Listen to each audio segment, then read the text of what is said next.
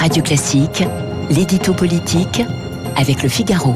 Et avec Guillaume Tabar à 8h14 sur l'antenne de Radio Classique. Bonjour Guillaume. Bonjour Renaud. Jean Castex devrait donc devenir président de la RATP. Posons brutalement la question, cette nomination est-elle le fait du prince? Écoutez, la nomination de Jean Castex à la tête de la RATP est bien le choix du président, puisque ce pouvoir lui revient, mais ce n'est pas le fait du prince, dans la mesure où cette nomination n'a rien d'automatique.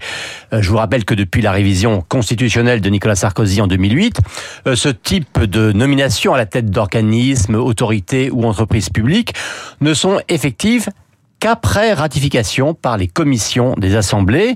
Alors les prétendants sont auditionnés et la règle c'est ne pas recueillir plus de 3, des 3 cinquièmes de vote contre.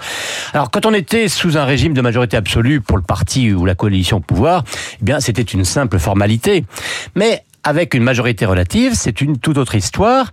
Et ça oblige le président de la République à choisir des personnalités capables d'être acceptées au-delà de son seul camp. Alors, sera-ce le cas de Jean Castex? On peut le penser. Voilà en tout cas le premier cas concret depuis l'élection de la nouvelle Assemblée. Alors la présidence de la RATP est-elle adaptée à la personnalité de Jean Castex? Ben, Jean Castex a été Premier ministre. Alors l'éternelle question, que faire d'un ancien Premier ministre? Euh, En général, un occupant de Matignon faisait de la politique avant et veut continuer à en faire après. Et pourquoi pas d'ailleurs penser à l'étape suivante, à savoir l'Élysée. C'est le cas par exemple d'Édouard Philippe. Castex est un peu différent, car même s'il était maire de Prades, ça n'était pas un politique au sens classique du terme. Et il a toujours dit qu'après Matignon, il ne voulait pas redevenir ministre ni briguer un mandat parlementaire. Mais Jean Castex n'a que 57 ans. Ça n'est pas encore l'âge de la retraite, quoi qu'en dise Mathilde Panot, euh, qu'il allume dans un tweet ce matin. Euh, il, il, a un côté très serviteur de l'État et il sait faire. Hein. On l'a vu sur la préparation des JO, on l'a vu ensuite sur le déconfinement qui a été infiniment mieux géré que le confinement lui-même. Euh, eh bien, que quelqu'un qui a été chef du gouvernement de la France prenne la présidence d'une grande entreprise de service public, ce n'est pas incongru, et c'est même, disons-le, une juste reconnaissance pour lui et une aubaine pour la RATP. Alors parmi les haies à franchir, il fallait s'assurer de l'absence d'incompatibilité et de conflit d'intérêts. Et eh oui, hein, vous savez, François Hollande avait créé la haute autorité de la transparence de la vie politique, la HATVP.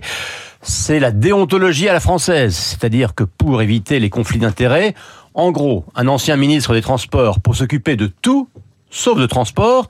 Le ministre de l'Agriculture peut s'occuper de tout, sauf l'agriculture. Bref, mieux vaut aller dans un secteur qu'on ne connaît pas du tout que de mettre en œuvre des compétences acquises dans un ministère. Jean-Baptiste Djebari ou Julien de Normandie en ont fait la mère expérience. Alors Jacques Cassex, lui, ça y est, il a franchi cette étape, cette épreuve même de la HATVP.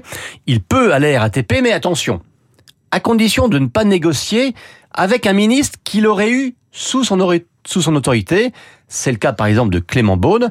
Et ainsi, le futur patron de la RATP ne pourra pas négocier avec le ministre des Transports. Bienvenue chez les fous. Voilà, ça va être effectivement très pratique. Castex et la RATP. On en reparlera d'ailleurs dans la revue de presse de Philippe Gau.